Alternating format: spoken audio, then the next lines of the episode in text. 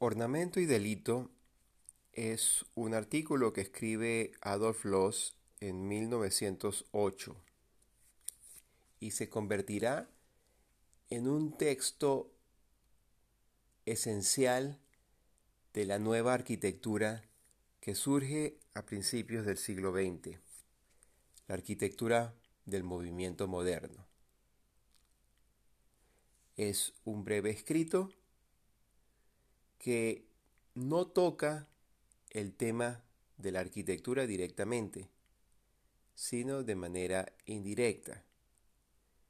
Sin embargo, es un, es un texto de gran influencia que eh, la misma propaganda que llevó adelante el movimiento moderno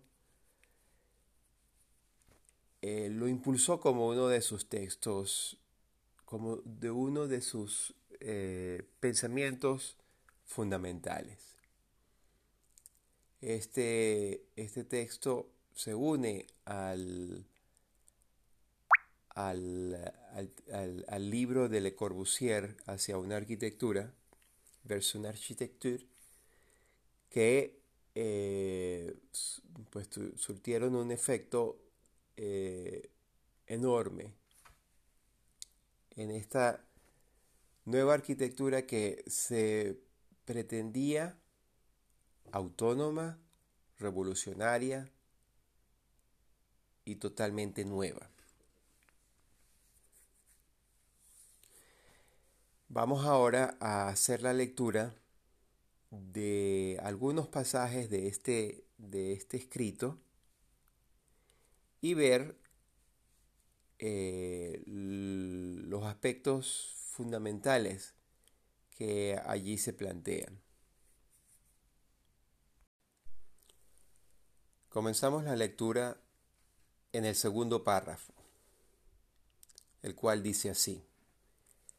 El niño es amoral, el papúa también lo es para nosotros. El papúa despedaza a sus enemigos y los devora no es un delincuente. Pero cuando el hombre moderno despedaza y devora a alguien, entonces es un delincuente o un degenerado.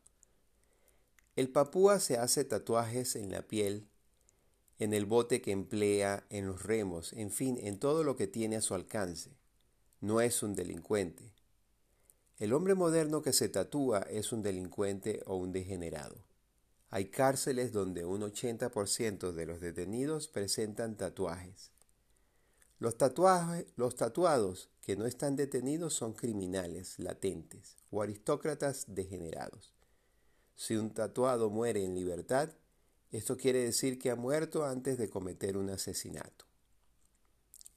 El impulso de ornamentarse el rostro y cuanto se halla a su alcance es el primer origen de las artes plásticas es el balbuceo de la pintura. Todo arte es erótico. El primer ornamento que surgió, la cruz, es de origen erótico. La primera obra de arte, la primera actividad artística que el artista pintarregió en la pared fue para despojarse de sus excesos. Una raya horizontal, la mujer yacente. Una raya vertical, el hombre que la penetra. El que creó esta imagen sintió el mismo impulso que Beethoven. Estuvo en el mismo cielo en el que Beethoven compuso la novena sinfonía.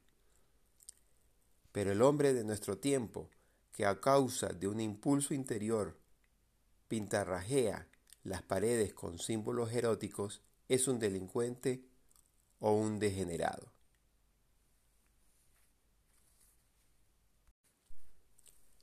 Comentario 1. Los comienza su escrito hablando de la evolución, cómo el arte eh, en su tiempo, o sea, a principios del siglo XX, si se, si se debía considerar arte, era una evolución de aquello que primero surgió en la civilización. Él toma como ejemplo un niño y un eh, aborigen, el papúa, un, aborigen del Pacífico, y habla, ¿verdad?, en comparación con el hombre moderno. Lo que hace un, un papúa es considerado algo normal, es propio de su cultura.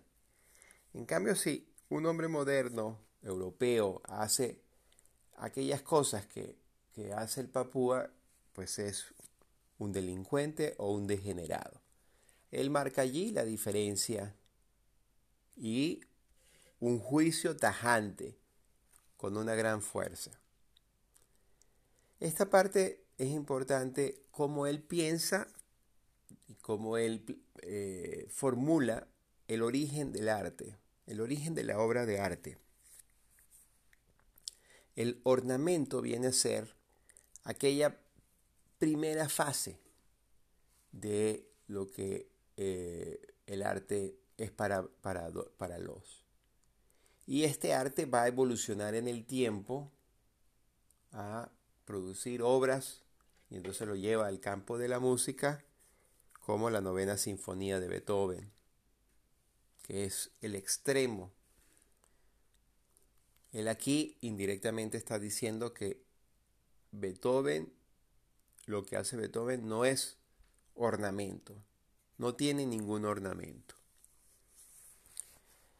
Y le hace la, referencia a que este origen eh, del arte es erótico, o tiene que ver con las pasiones del hombre.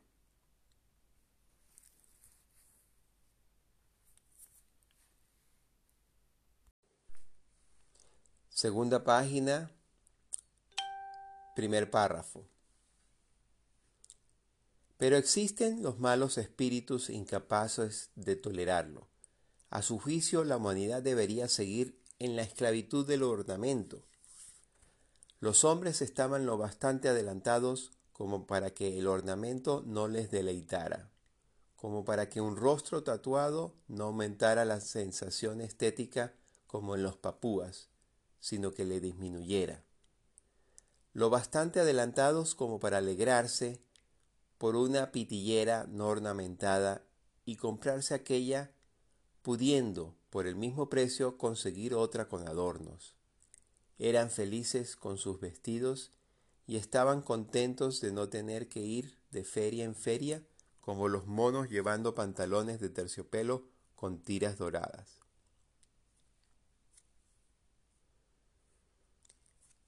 Y seguimos eh, adelante en el párrafo más abajo de la mitad, que dice así.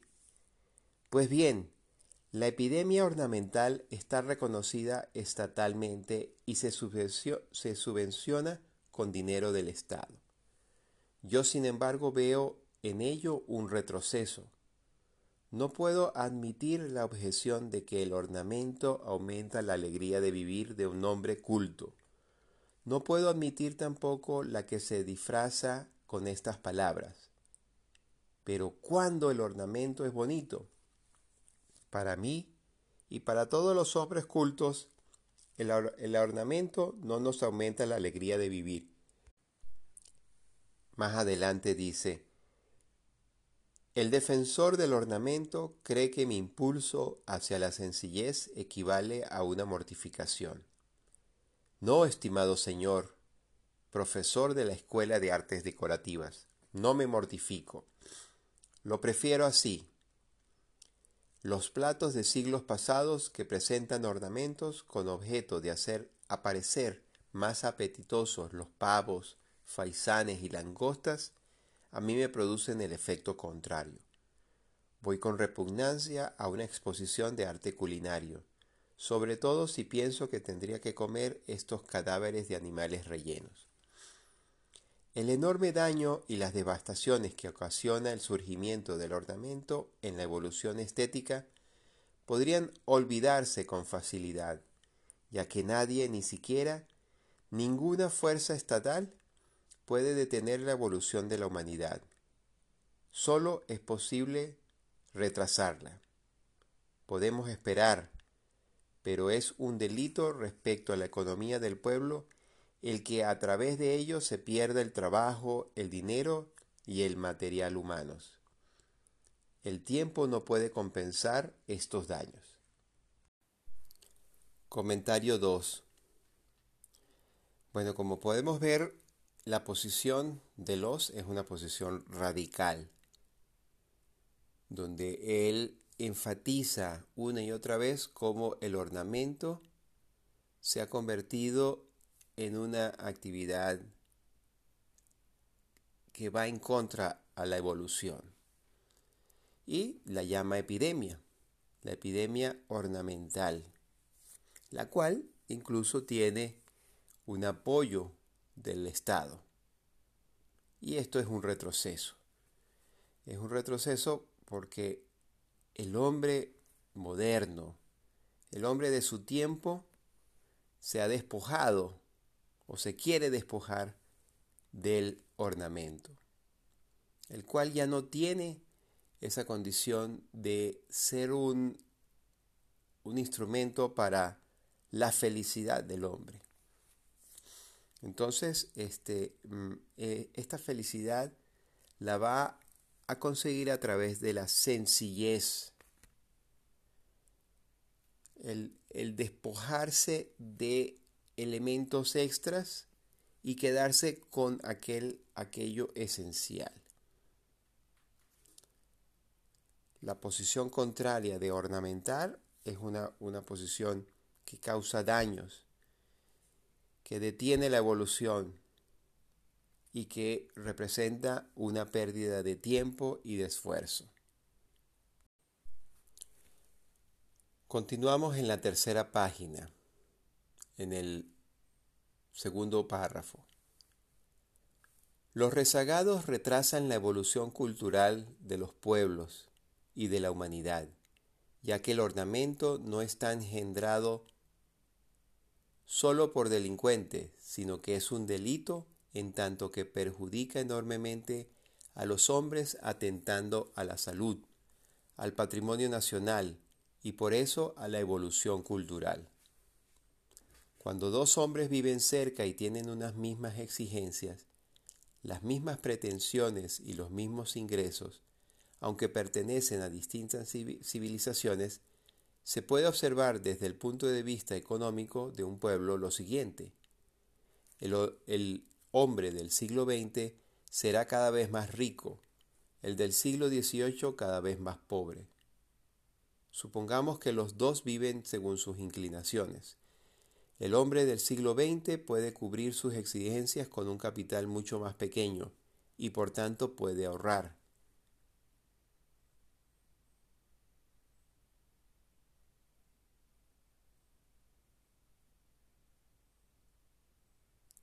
La verdura que le gusta está simplemente hervida en agua y condimentada con mantequilla. Al otro hombre le gusta más cuando se le añade miel y nueces, y cuando sabe que otra persona ha pasado horas para cocinarla. Los platos ornamentados son muy caros, mientras que la vajilla blanca que le gusta al hombre es barata. Este ahorra mientras que el otro se endeuda. Así ocurre con naciones enteras.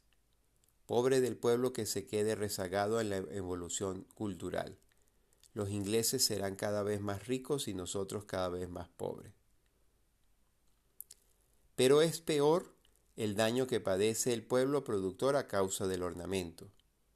Como el ornamento no es un producto natural de nuestra civilización, es decir, representa un retroceso o una degeneración, el trabajo del ornamentista ya no se paga como es debido. Es conocida la situación en los oficios de talla y adorno, los sueldos criminalmente bajos que se pagan a las bordadoras y encajeras. El, el, ornamentista ha de trabajar 20 horas para lograr los mismos ingresos de un obrero moderno que trabaje 8 horas. El ornamento encarece por regla general el objeto. Y más adelante sigue y dice, el ornamento es fuerza de trabajo desperdiciada, y por ello salud desperdiciada. Así fue siempre. hoy significa además material desperdiciado, y ambas cosas significan capital desperdiciado. Y termina. Como el ornamento ya no pertenece orgánicamente a nuestra civilización, tampoco es expresión de ella. El ornamento que se crea hoy ya no tiene ninguna relación con nosotros ni con, ni con nada humano. Es decir, no tiene relación alguna con la actual ordenación del mundo. Comentario 3. Entonces aquí eh, los eh, lleva su, su, discusión al punto, al punto, al nivel económico, ¿no? Y habla como eh, dentro de esta evolución del arte, el ornamento representa una involución y especialmente un encarecimiento de los costos. entonces lo lleva a, explicar cómo los, los trabajos o el trabajo del ornamentista es un trabajo de muchas horas y que no viene bien pagado. Es un trabajo secundario, pero que encarece a la obra de arte.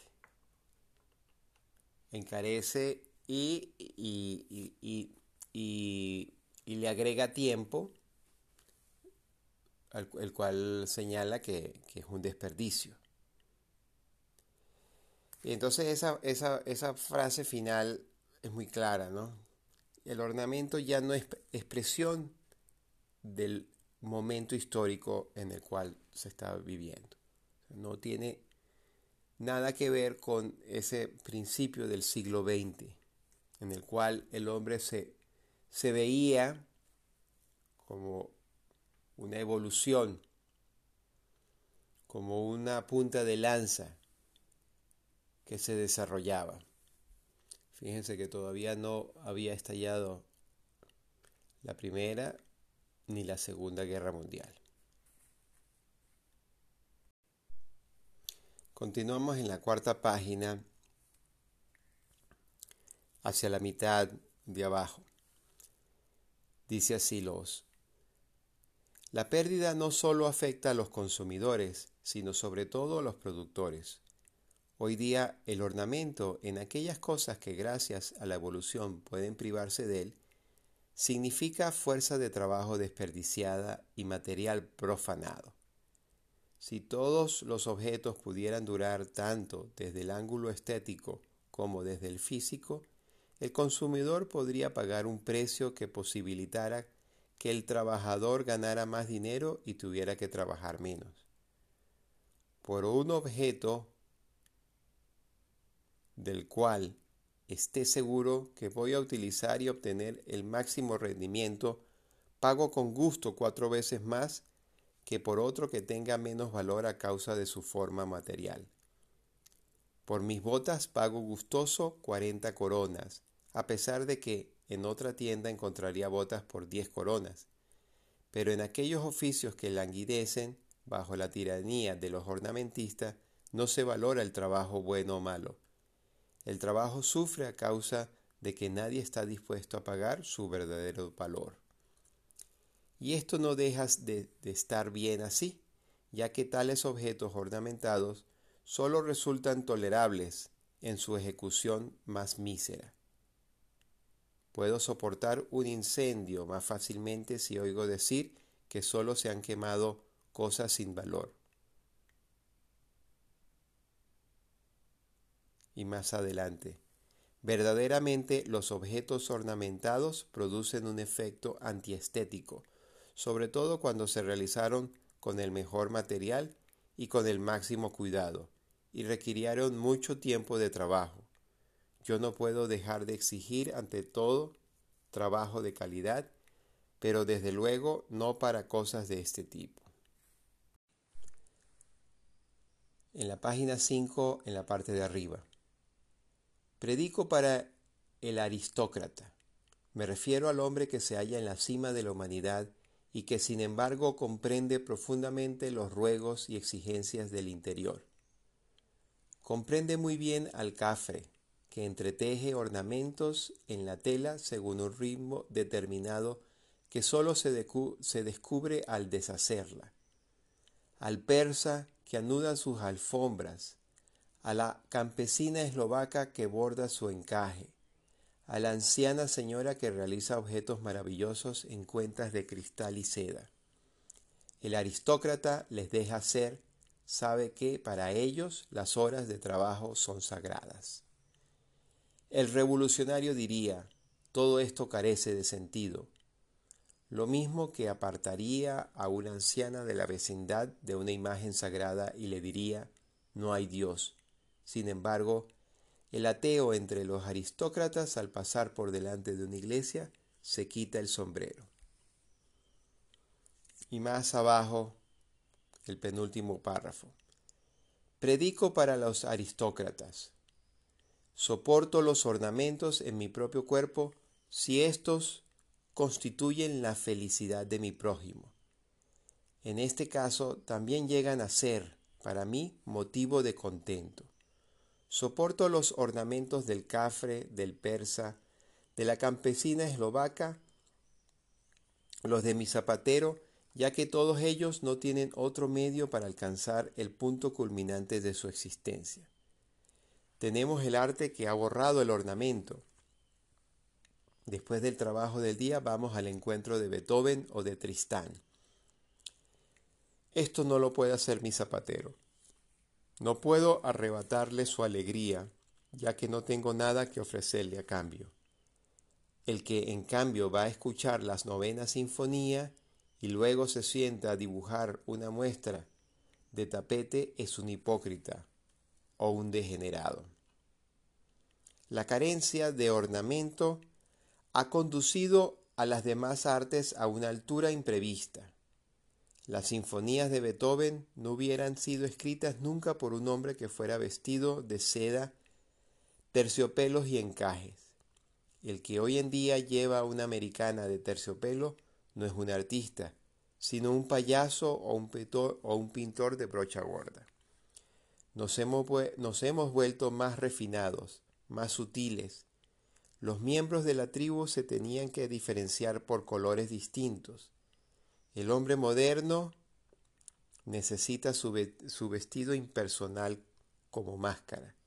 Su individualidad es tan monstruosamente vigorosa que ya no la puede expresar en prendas de vestir. La falta de ornamentos es un signo de fuerza espiritual.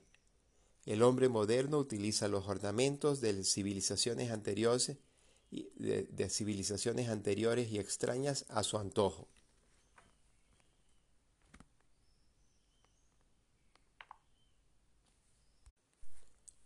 Su propia invención lo concentra en otras cosas.